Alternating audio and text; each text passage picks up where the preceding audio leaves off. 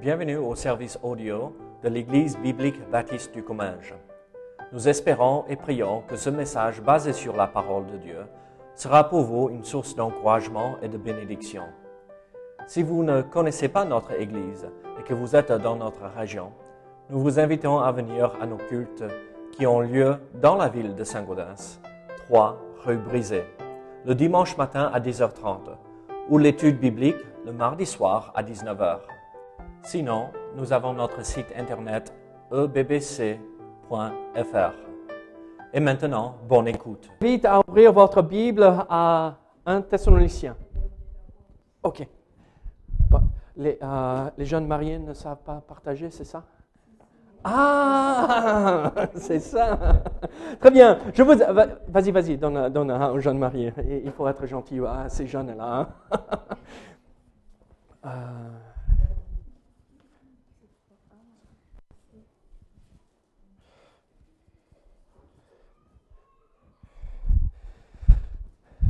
Très bien. Ce matin, nous allons commencer cette nouvelle série euh, tirée des épîtres euh, de Thessaloniciens.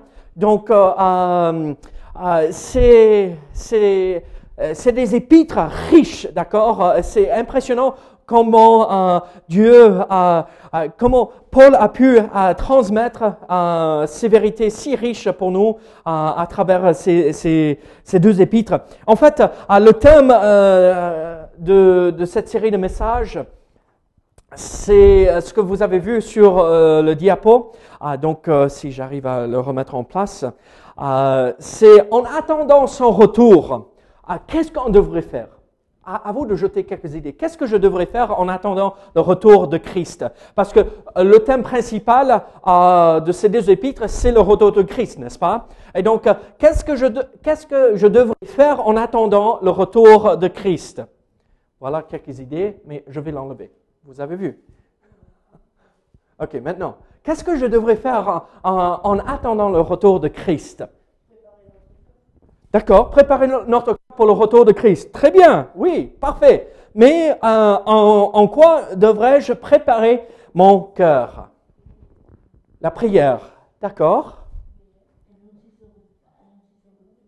Annoncer son retour, très bien. Et quelqu'un a dit autre chose? Veiller, oui, oui, oui. Euh, euh, veiller le retour, à, attendre avec impatience, oui, oui, oui. Euh, la Bible enseigne le retour imminent de Christ, n'est-ce pas? Ce qui veut dire que ça peut arriver à n'importe quel moment. Es-tu prêt pour son retour maintenant? Très bien, c'est une bonne réponse. Très bien, il n'a pas hésité. Donc c'est ça. Je dois être prêt pour le retour de Christ là, maintenant. Et donc, euh, euh, c'est cela. Donc, regardez euh, ici avec moi ce que nous allons voir un tout petit peu. Et donc, en attendant le retour, il faut chercher la stabilité dans notre vie chrétienne, donc la maturité, plus ou moins. Le service, servir le Seigneur, donc ça c'est annoncer son retour, ça c'est grandir dans la foi. Le salut, Est-ce que nous avons euh, le salut en place? Est-ce que nous avons accepté Jésus-Christ euh, comme notre sauveur? Parce que si on ne l'a pas fait, on n'est pas prêt pour son retour, c'est clair. Et on va voir euh, cela un tout petit peu aujourd'hui. La souffrance, la sanctification, grandir dans la foi. Donc, ces quelques idées représentent ce que nous allons voir ici dans ces deux épîtres. Et donc, ces deux épîtres sont riches. Et en fait, à travers ces deux épîtres, nous, nous voyons l'amour de l'apôtre Paul.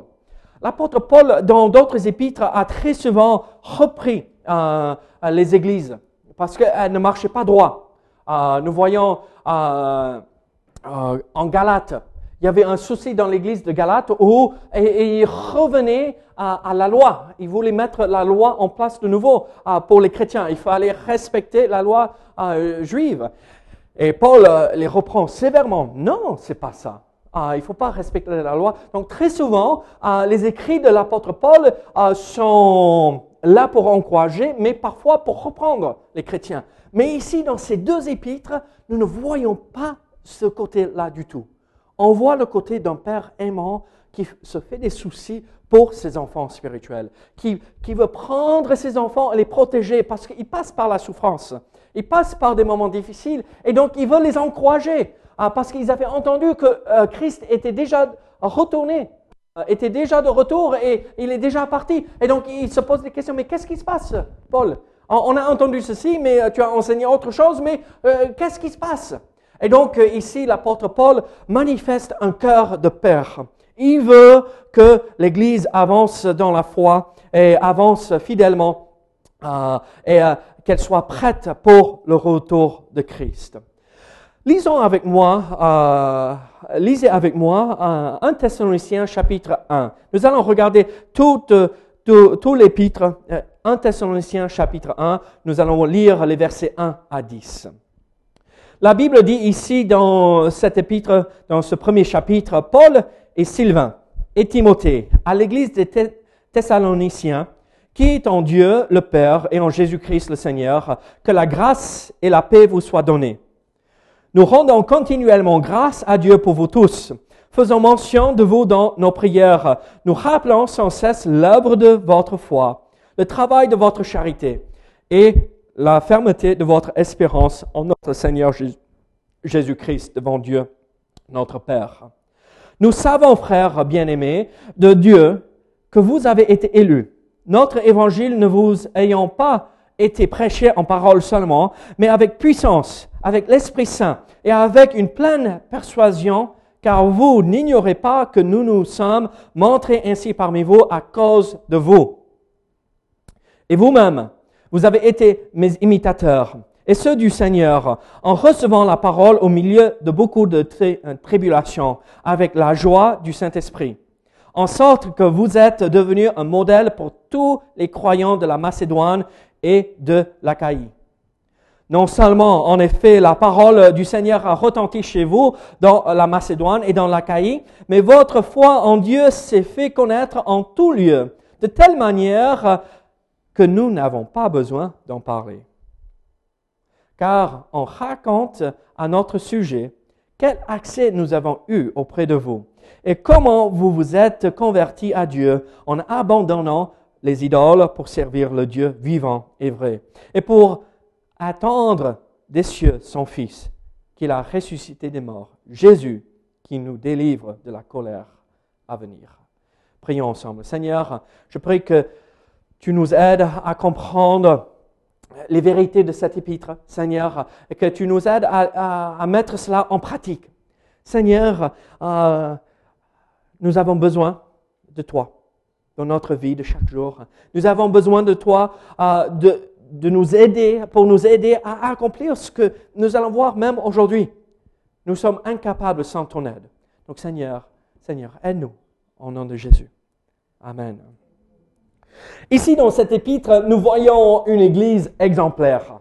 Euh, elle est magnifique, elle est belle, elle, a, euh, elle, elle marche avec Seigneur, c'est pas qu'elle est parfaite, d'accord, mais elle veut servir le Elle fait tout en sorte pour euh, euh, plaire à Dieu.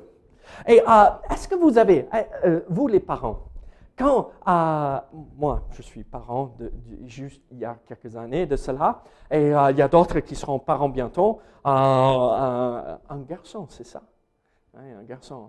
Malheur à lui, il va ressembler à Goodwin un peu. Mais regardez, euh, quand on est parent, et vous allez voir cela, et un jour, si d'autres entre vous, vous avez des enfants, vous allez voir, quand quelqu'un vient vers vous, et le premier jour le bébé est né, il est moche. Honnêtement, il est moche. Hein? il est tout euh, rouge. Le lendemain, il se transforme dans une beauté, euh, une beauté exceptionnelle. Mais le premier jour, il est disfiguré parce que euh, c'est pas très joli. Et après, ça va. Mais le lendemain, quand les personnes passent pour dire Ah, il ressemble à papa. Pas du tout, mais ça fait tellement de bien. Oui, il me c'est mon fils. Il est à moi.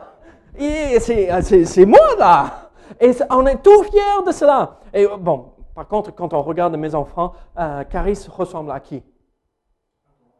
Oui, à moi. Et le pauvre euh, Yann ressemble côté à Mélissa. Ah, elle est là-haut avec les enfants, donc elle n'a pas entendu. Mais regarde, ça fait quelque chose. Ah, il me ressemble. Ah, c'est bon, oui, c'est mon enfant. Et vous avez jamais remarqué quand un enfant est sage, le père dit Ah, il tient de mon côté, hein. il est à moi. celui-là. Et après, quand euh, euh, l'enfant fait des bêtises, euh, ils sont tes enfants, Sabrina. Hein, hein. Il tient de son côté. Hein. Euh, Patricia, tu as subi la même chose, n'est-ce pas? Et regardez, euh, quand un enfant n'obéit pas, on est... Oh, oh non. Et les parents ont un peu honte. On, on a quand même dit avant de partir, ne fais pas ça. Ne, euh, et on, l'a répété cent mille fois pour que l'enfant puisse comprendre. Il ne faut pas faire ça. Et dès qu'on arrive chez les invités, qu'est-ce qu'ils font? La première chose, ils touchent le truc qu'il ne fallait pas. Vous savez, parfois, on a honte, c'est pas on a honte de nos enfants, mais ah, ah, on est un, peu embarrassé. Oh, oh, ils sont mignons quand même, on les prend dans les bras. Et on voudrait que l'enfant soit toujours parfait. Quand mes enfants arrivent chez euh, quelqu'un et ils arrivent et ils, hum, hum, hum, veulent faire la bise à la personne, réussi. Ils veulent saluer, dire bonjour. Et quand euh, ils veulent monter dans les bras euh, pour quelqu'un, pour leur donner un câlin, pour leur faire un bisou, pour partir, ça fait tellement plaisir. J'ai dit, ah, ça c'est mon enfant. Je suis fier d'eux. Mais, par contre, parfois, quand la personne est en train de partir, Caris, va, va dire au revoir. Va dire au revoir. Hum. Et tu l'obliges, tu la prends dans la main, va dire au revoir, va dire au revoir. euh, Et, euh, et- dans, dans sa tête, elle veut pas. Elle veut pas. Et c'est juste, euh, parfois, c'est un peu difficile. Et euh, en tant que parent, on essaye de, de motiver l'enfant de, de marcher droit, de faire comme il faut. De, euh, comme ça, on peut dire, oui, regarde, c'est mon enfant. Et ici, dans cette épître, l'apôtre Paul est fier de cette Église, fier dans le bon sens. Elle marche droit, elle passe par la souffrance, mais elle n'abandonne pas sa foi en Jésus-Christ. Et, et- et- il veut que tout le monde entende parler de cette Église parce que c'est une Église exemplaire. Je prie que mes enfants deviennent des enfants exemplaires pour que tout le monde puisse regarder et dire voilà comment l'enfant devrait réagir. Et c'est la chose qu'on devrait tous espérer pour nous-mêmes aussi. Et que nous, ici dans cette assemblée, nous devenions une église exemplaire. Je vous pose une question. Sommes-nous une église exemplaire aujourd'hui? Sommes-nous en train euh, de devenir une église euh, où nous donnons un bon témoignage, un bon exemple aux autres autour de nous? Ici, moi je pas vous dire oui ou non d'un côté ou l'autre, mais ici, euh, nous allons voir dans ce premier chapitre ce que c'est une église exemplaire. Et à nous de se poser la question, sommes-nous ce genre d'église? Une église qui montre l'exemple, une église qui marche avec le Seigneur. Regardez ce que l'apôtre Paul a dit par rapport à, à cette église. Nous rendons continuellement grâce à Dieu pour vous tous, faisons mention de vous dans nos prières. Nous rendons continuellement grâce à Dieu. Je remercie le Seigneur, je remercie Dieu toujours dans mes prières pour vous, euh, euh, cette église. Ce n'est pas tous les pasteurs qui peuvent dire ça de leur église. Hein? Euh, bon, je ne dis rien pour ici, d'accord Mais je connais des églises qui, ont, qui sont difficiles. Et les pasteurs après, prient, Seigneur, mais enlève cette personne de l'assemblée pour que. Vous imaginez Parce qu'elle accable euh, l'église. Et donc, mais là, Paul dit Je rends continuellement grâce à Dieu pour vous tous. Regardez ce qu'il dit en chapitre 2, verset 13. Euh, C'est pourquoi nous rendons continuellement grâce à Dieu de ce qu'en recevant la parole de Dieu que nous, euh, nous vous avons fait entendre, vous l'avez reçue comme la parole, non comme la parole des hommes, mais ainsi qu'elle l'est véritablement, comme la parole de Dieu qui agit en vous qui croyez. Donc, je rends continuellement euh, euh, grâce à Dieu pour vous. Regardez encore euh, chapitre 3, verset 9, qu'est-ce qu'il dit? Quelle action de grâce, en effet, nous pouvons rendre à Dieu à votre sujet. Et donc là, Paul est en train de dire, regardez, vous faites bien, continuez, continuez euh, euh, la même façon que vous avez démarré, continuez de là à progresser et à avancer dans le Seigneur. Mais ma question pour nous, mais qu'est-ce que cela ressemble? À quoi ça ressemble une église exemplaire? On comprend bien que Dieu veut que nous soyons une église exemplaire, mais à quoi ça ressemble? Vous savez, pour moi, il, me faut une image pour comparer, euh, pour comprendre ce que je devrais euh, devenir. Là, hier, tu as bricolé, n'est-ce pas? J'ai reçu des photos euh, par SMS. à Godwin montait, ah, c'était le lit ou l'armoire? Ok. Bon, je croyais que c'était l'armoire, mais bon. Ah, je, re- je recevais des, photos à, chaque étape, les côtés, après le dos, après les portes pour ouvrir, après le miroir. Il y a même un miroir. C'est impressionnant. Mais dans tous ces cartons, il y avait quoi dedans? Avec des images. Oui, le manuel. Et là-dedans, il y avait des images.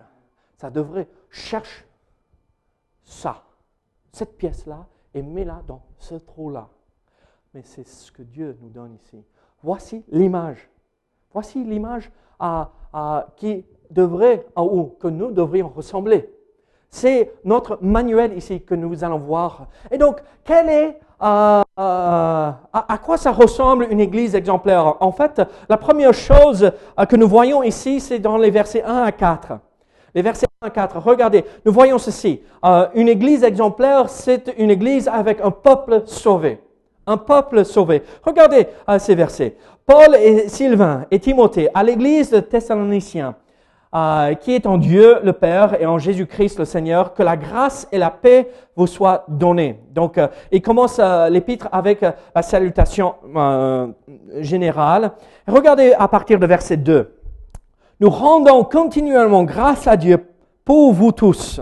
Faisons mention de vous dans nos prières, vous rappelant sans cesse l'œuvre de votre foi, le travail de votre charité et la fermeté de votre espérance en notre Seigneur Jésus-Christ. Devant Dieu, notre Père, nous savons, frères bien-aimés de Dieu, que vous avez été élus.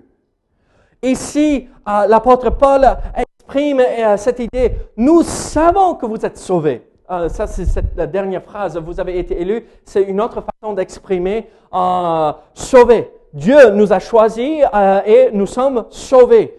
Et donc, euh, euh, on ne comprend pas tout par rapport à l'élection, mais nous comprenons ceci. Ceux qui sont sauvés font partie des élus, choisis.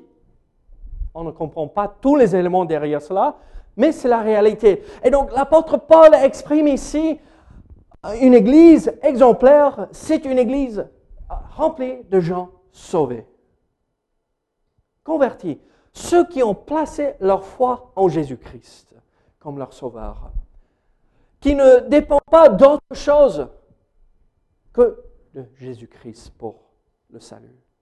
Et alors, ce matin, je vous pose une question. Est-ce que nous sommes un peuple sauvé? Si nous voulons être une église exemplaire, si nous voulons plaire à Dieu, il faut que ceux qui sont ici soient sauvés. Ceux qui sont ici ont placé leur foi Jésus-Christ comme leur sauveur. Ça ne veut pas dire que de temps à autre, on aura des invités qui euh, ne connaissent pas le Seigneur. C'est une bonne chose qu'ils viennent pour découvrir euh, la parole. C'est une bonne chose qu'ils viennent et voir et qu'ils voient euh, comment ça se passe dans la famille de Dieu. Mais nous, l'Église, sommes-nous un peuple sauvé? Peut-être vous vous êtes en train de vous poser la question, mais qu'est-ce que ça veut dire sauver? Moi, je vais vous dire ceci. Il y a quatre éléments par rapport au salut. Quatre éléments importants par rapport au salut qu'il faut que nous comprenions. La première chose, c'est que le salut commence avec Dieu. Ça ne dépend pas de nous, mais le salut est entièrement l'œuvre de Dieu. On le voit ici, mais on le voit aussi, regardez, euh, 2 Thessaloniciens, chapitre 2, verset 13. Pour nous, frères bien-aimés du Seigneur, nous devons à votre sujet rendre continuellement grâce à Dieu parce que Dieu vous a choisi dès le commencement pour le salut, par la sanctification de l'Esprit et par la foi en la vérité. Nous voyons les trois éléments ici euh, essentiels pour le salut et c'est tout Dieu qui le fait. Dieu a planifié que nous rencontrons Jésus-Christ comme notre Sauveur. Il a choisi dès le commencement pour le salut. C'est l'Esprit qui opère par le baptême de l'Esprit, euh, le salut par la sanctification, la, croissance dans euh, la foi. Et par la foi, ça c'est à nous, mais c'est lui qui nous donne la capacité de croire, croire en la vérité, la vérité de la parole que Jésus-Christ est mort euh, à notre place, qu'il a été enseveli et ressuscité trois jours plus tard. Et là, nous voyons et nous comprenons que c'est Dieu qui est l'auteur de notre salut. Ça ne dépend pas de moi. Ça dépend entièrement sur Dieu. Regardez, ce n'est pas vous qui m'avez choisi, mais moi, je vous ai choisi et je vous ai établi afin que vous, vous alliez et que vous portiez du fruit et que votre fruit demeure afin que euh, vous euh, demanderez au Père à mon nom, il vous le donne. Donc encore, c'est Dieu, c'est Christ qui établit ces choses. Regardez ceci. En lui, Dieu nous a élus avant la fondation du monde pour que nous soyons saints et irrépréhensibles devant lui. Et donc, nous comprenons à travers ces versets, oui, c'est tout Dieu qui accomplit le salut. Mais nous avons besoin d'agir et réagir et répondre par la foi à l'œuvre que Dieu est en train d'accomplir. Comme on a vu, la foi en la vérité. Donc l'élection, l'œuvre de Dieu se complète par la réponse de l'homme à l'offre gratuite du message de l'Évangile. Et alors, pour que nous soyons un peuple sauvé, il faut comprendre que Dieu opère un miracle euh, magnifique dans notre cœur en nous sauvant, quand nous plaçons notre foi en Jésus-Christ. Mais aussi, nous comprenons que le salut implique pas simplement euh, euh, l'œuvre de Dieu, mais aussi ça implique l'amour de Dieu.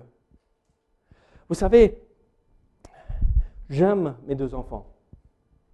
Les parents, vous comprenez ce que je veux dire. Il n'y a pas moyen d'exprimer ce que nous ressentons et l'amour que nous avons pour nos enfants. Il y a juste quelque chose qu'on ne peut pas comprendre tant qu'on n'est pas passé par là. Un amour qu'un parent a pour ses enfants, ça dépasse tout ce qui est naturel. Mais Dieu nous montre son amour à travers le salut.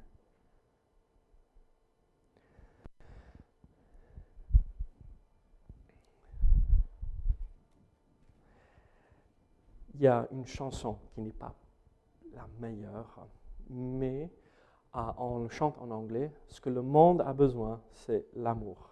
What the world needs now is love, sweet love. Ce n'est pas l'amour du monde que le monde a besoin, dont le monde a besoin. C'est l'amour du Père. Chaque être humain a besoin de sentir et comprendre et accepter personnellement l'amour du Père. Regardez que euh, Paul a dit en Romains chapitre 8, verset, euh, chapitre 5, verset 8. Mais Dieu prouve son amour envers nous en ce que lorsque nous étions encore des, des pécheurs, Christ est mort pour nous. Quelle meilleure façon de manifester l'amour pour nous en envoyant son Fils pour mourir sur la croix. L'amour du Père, ça fait, euh, c'est compris dans le salut. Dieu vous aime chacun. Vous savez, euh, bon, là jeudi, je n'ai pas pu aller au marché parce que je n'étais pas bien. Euh, j'étais chez les voisins et on a mangé un peu trop gras et j'avais des problèmes de dos et autres soucis, mais c'était tellement bon. Mais là, on marchait, en règle générale, j'ai au moins une conversation, une bonne conversation par jeudi. Parfois, c'est un, peu lent, mais en règle générale, une bonne conversation, c'est la moyenne. Et vous savez ce, qui, ce que les gens expriment le plus souvent? Je suis sale. Personne n'est à côté. Personne ne se fait des soucis pour moi. Plus ou moins pour dire personne m'aime. Mais nous avons un message tellement puissant, c'est que Dieu vous aime. Car Dieu a tant aimé le monde.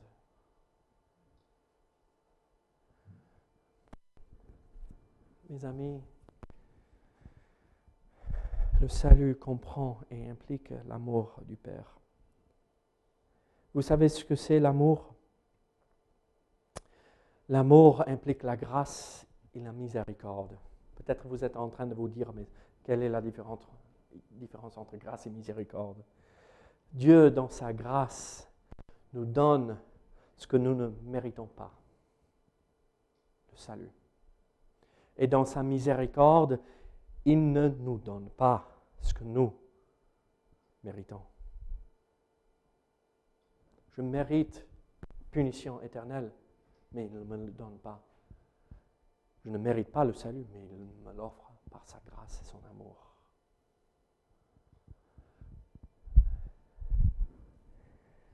Moi, je vous pose une question.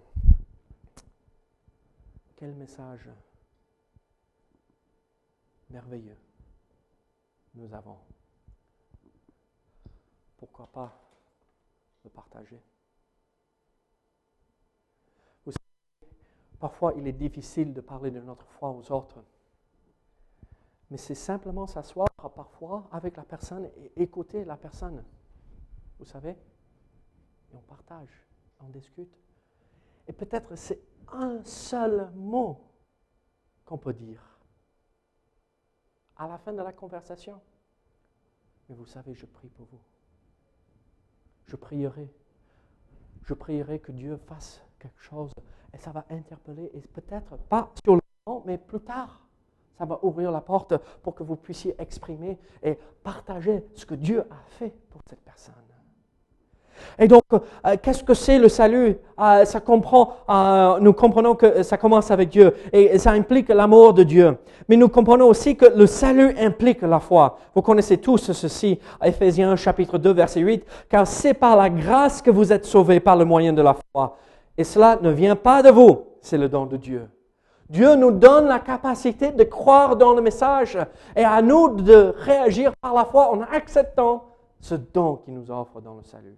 C'est par la grâce que vous êtes sauvés, par le moyen de la foi. En fait, c'est par la foi qui sauve. Très souvent, on le dit, euh, si vous croyez, vous êtes sauvés. Non, en fait, c'est pas la foi qui sauve. C'est le moyen par lequel nous recevons euh, la grâce de Dieu. C'est la grâce de Dieu qui nous sauve. Mais ce qui active la grâce, c'est notre foi en Jésus-Christ. Alors, ça comprend aussi un dernier élément ça comprend, le salut comprend une vie changée.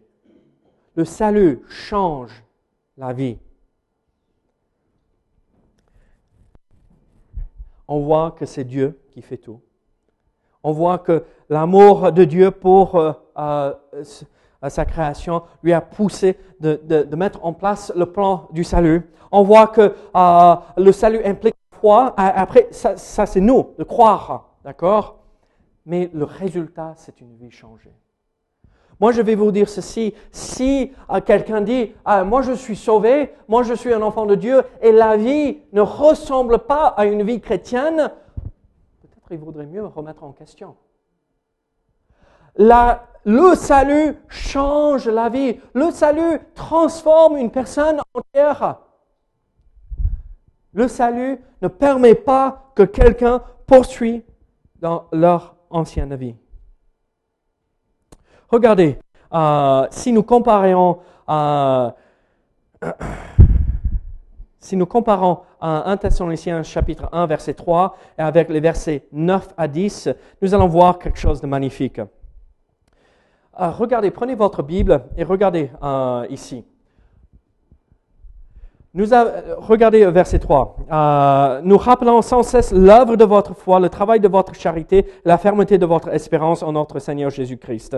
Regardez versets 9 et 10. Car on raconte à notre sujet quel accès nous avons eu auprès de vous et comment vous avez été convertis à Dieu en abandonnant les idoles pour servir le Dieu vivant et, euh, vrai et pour attendre des cieux, son Fils qu'il a ressuscité des morts, Jésus, qui nous délivre de la colère à venir. Qu'est-ce que nous voyons? Nous voyons l'œuvre de votre foi dans verset 3. Et euh, l'œuvre de la foi, euh, le changement qui a eu lieu dans la vie de ces chrétiens de, de Thessalonique, l'œuvre de la foi, qu'est-ce que c'était? Ils ont abandonné les idoles.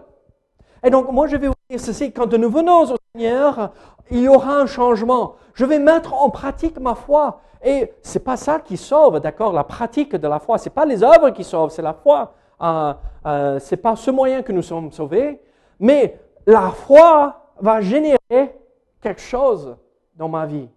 Et ici, pour euh, ceux de cette ville, c'était, ils ont mis de côté les idoles. Cette ville, à l'époque de Paul, euh, premier siècle, était connue pour avoir des idoles partout. Ils ont fabriqué même là, dans cette ville. Et donc, ils étaient entourés par euh, le paganisme. C'était partout.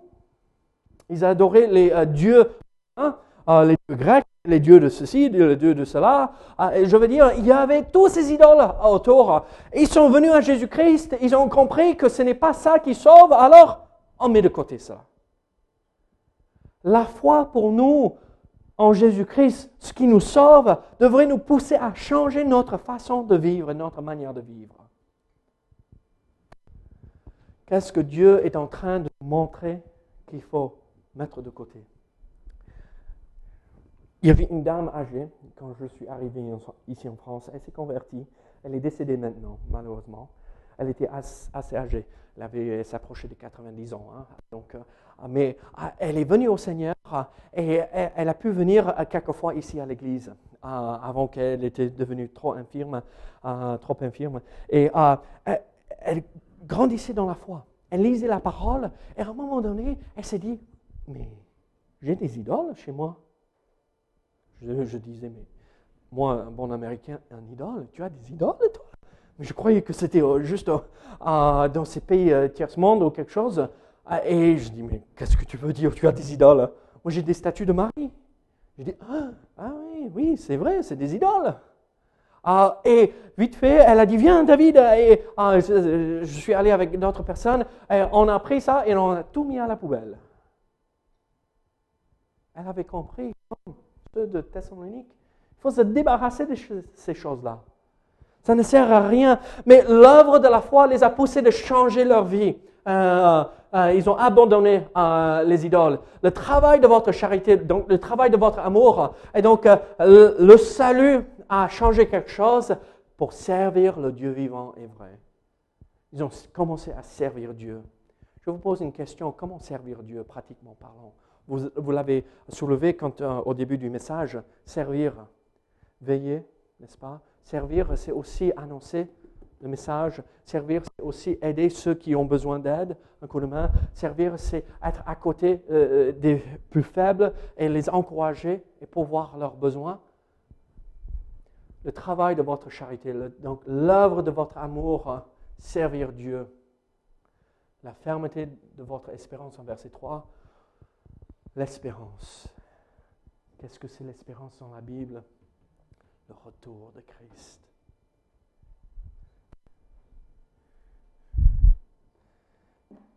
Est-ce que vous comprenez ce principe si merveilleux?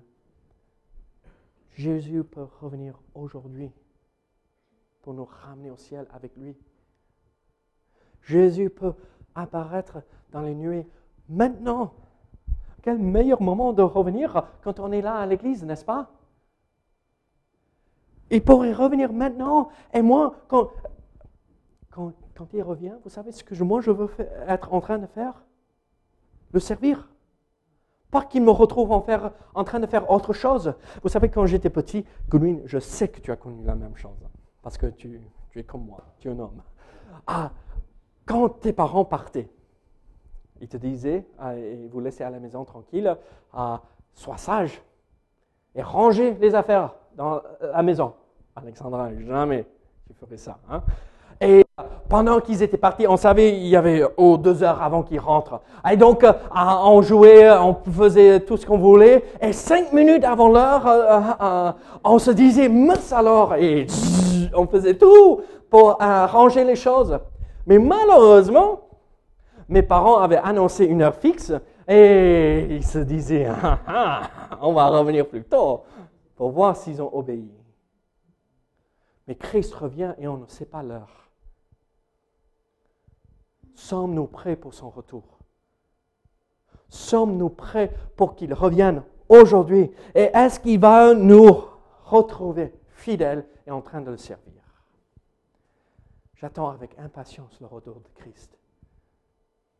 Je vais être honnête avec vous, je ne veux pas que mes enfants grandissent dans ce monde. Je veux qu'ils soient là-haut. Le monde se transforme tellement vite, je préfère partir à là-haut que d'être présent. Mais si Dieu tarde dans son retour, va-t-il nous trouver fidèles jusqu'à la fin? On voit alors euh, ceci, on va passer assez rapidement en versets 5 à 7. Deuxième élément, à quoi une église exemplaire, à quoi elle ressemble? Euh, dans les versets 1 à 4, c'est un peuple sauvé. En versets 5 à 7, nous voyons ceci. C'est un, encore pour revenir euh, au même thème, c'est un peuple exemplaire. Regardez versets 5 à 7. Euh, notre évangile ne vous ayant pas été prêché en parole seulement, mais avec puissance, avec l'Esprit Saint et avec une pleine persuasion, car nous n'ignorons pas que euh, car vous n'ignorez pas que nous nous sommes montrés ainsi parmi vous à cause de vous. Et vous-même, vous avez été mes imitateurs et ceux du Seigneur en recevant la parole au milieu de beaucoup de tribulations avec la joie du Saint-Esprit, en sorte que vous êtes devenus un modèle pour tous les croyants de la Macédoine et de la. De l'Achaïe. Regardez, peuple exemplaire, verset 5, nous voyons ceci. Ils reçoivent la parole. Ils ont accepté la parole. C'est le message de Dieu. On l'accepte, on la met en pratique. Regardez, euh, nous avons prêché euh, la parole et vous avez reçu cette parole. C'est pas que cela. Ils ont suivi l'exemple. Regardez ici. Vous êtes, vous avez été mes imitateurs et ceux de, du Seigneur. L'apôtre Paul dit, vous êtes un peuple exemplaire parce que vous avez suivi les conseils que je vous ai donnés. Et ici, je ne veux pas euh, euh, me mettre un peu trop en avant, mais regardez, l'apôtre Paul était le chef, euh, le responsable spirituel de cette église. Et il prêchait, il annonçait la parole de Dieu et donnait des conseils et les gens mettaient en pratique exactement cela. Regardez, nous avons besoin, nous tous, d'un pasteur qui prêche la parole, qui donne des conseils, et à nous de suivre. Moi, j'ai mon pasteur à moi, je l'appelle euh, peut-être une fois par mois pour voir comment il va et pour partager et prier ensemble pour que moi aussi j'ai un chef spirituel. J'en ai besoin. Et nous tous, nous avons besoin de cela. Et là, euh, euh, l'Église de Thessalonique, les membres là sont devenus des imitateurs de Paul parce que Paul montrait l'exemple un bon exemple, et ils sont devenus des imitateurs du Seigneur. Regardez, nous recevons les instructions à, travers la parole, à nous de le mettre en pratique, et nous voyons ceci aussi. Euh, à la fin de ce verset, ils ont souffert pour la parole.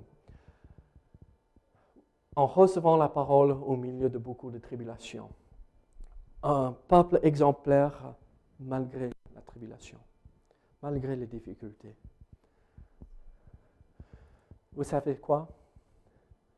Quel meilleur témoignage que quand ça va mal, les gens disent, mais pourquoi tu continues à aller à l'église? Ça n'a rien fait pour toi? Ah, mais ils ne comprennent pas ce que ça accomplit dans le cœur. Ils ne comprennent pas combien ça nous porte dans ces moments difficiles. Là, ils sont tellement contents, on les entend. Hein? Les enfants crient un tout petit peu.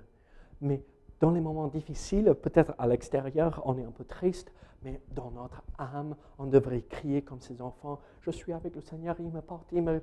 Euh, euh, ouais, des cris de joie. Vous savez ce que, je ne vais pas le dire euh, parce que c'est enregistré et ce n'est pas pour tout le monde, mais la personne que je viens de partager, qui a ce cancer-là, elle m'a annoncé cela hier.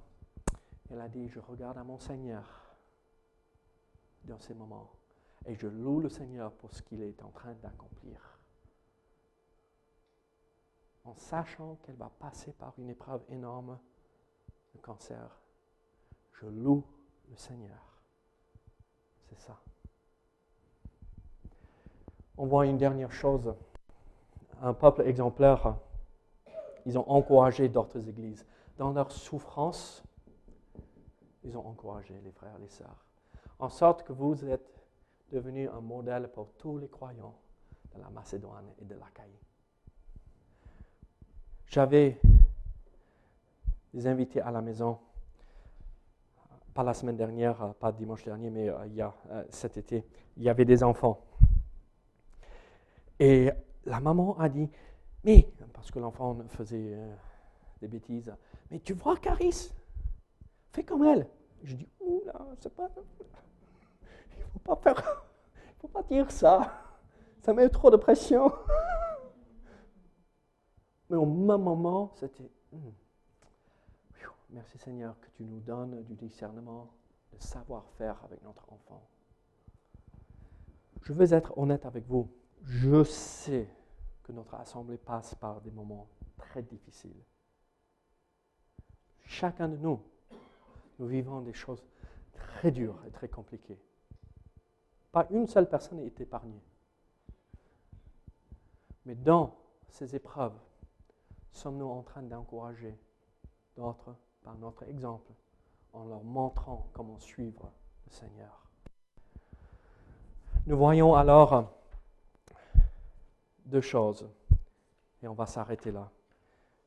Et on reprendra quand je reviens d'Afrique, d'accord? Parce que le temps nous échappe. Qu'est-ce que c'est une église exemplaire? C'est un peuple sauvé. Et c'est une église qui reflète ceci dans leur vie. Ceux qui reçoivent la parole, qui suivent l'exemple de leur euh, responsable spirituel, qui souffrent pour Christ et qui encouragent ceux autour d'eux. On verra verset 8, 9 et 10. Bon, je vais vous juste vous le dire. Regardez. Et on va clore avec ceci. Verset 8. C'est un peuple enthousiaste. Regardez verset 8. Non seulement, en effet, la parole du Seigneur a retenti chez vous dans la Macédoine et dans l'Achaïe, notre foi en, euh, mais votre foi en Dieu s'est fait connaître en tout lieu de telle manière que nous n'avons pas besoin d'en parler. Regardez, un peuple exemplaire, un peuple euh, qui euh, est sauvé, mais c'est aussi un peuple enthousiaste pour l'annonce de la parole. Regardez ici, la parole du Seigneur a retenti euh, de chez vous. Retenti, vous avez jamais euh, vu quelqu'un jouer la trompette? C'est le même euh, mot pour e-, exprimer l'idée, une trompette qui joue, ça, part et c'est fort. Votre foi, votre exemple, tout le monde connaissait. Quel est le nom de notre église? Église biblique baptiste du Comminges. Est-ce que le Comminges entier connaît de notre existence? Est-ce que notre foi témoigne de l'amour de Dieu dans le Comminges entier? Donc, une église qui honore Dieu, c'est une église qui est enthousiaste en partageant la foi, et un peuple dans l'expectation, l'expectative, pardon, verset 9 et 10. Quand on raconte à notre sujet quel accès nous avons eu auprès de vous, comment vous vous êtes convertis à Dieu, en abandonnant les idoles pour servir le Dieu vivant et vrai et pour attendre des cieux son Fils qu'il a ressuscité des morts. Jésus. Sommes-nous en train d'attendre le retour de Christ? Le retour de Christ devrait nous motiver dans l'évangélisation? Le retour de Christ euh, devrait nous motiver euh, pour poursuivre et chercher la stabilité chrétienne. Mais aussi, le retour de Christ est un réconfort dans la souffrance dans la douleur est un grand encouragement dans la vie pieuse.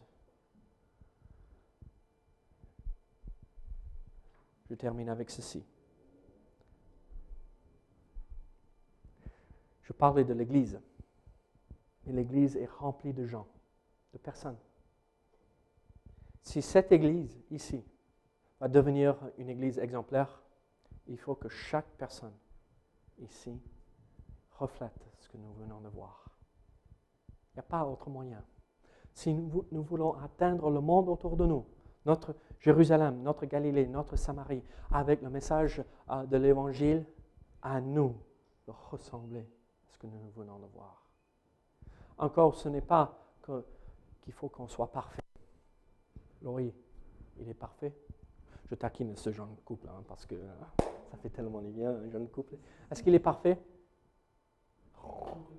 Vous imaginez Ça fait trois semaines qu'ils sont mariés. Elle dit non, il n'est pas parfait.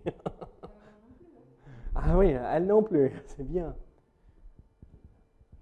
Notre objectif, c'est la perfection, oui, en sachant qu'on ne va jamais atteindre cet objectif ici-bas. Mais on fait de notre mieux et Dieu accomplit le reste. Êtes-vous prêts à vous embarquer dans ce voyage avec le Seigneur, le servir jusqu'à ce qu'il revienne Prions ensemble. Seigneur, merci pour ta parole. Seigneur, aide-nous à devenir cette Église, cette Église si merveilleuse, Seigneur. Seigneur, et exemplaire. Seigneur, nous sommes faibles et nous ne sommes pas forcément capables de le faire.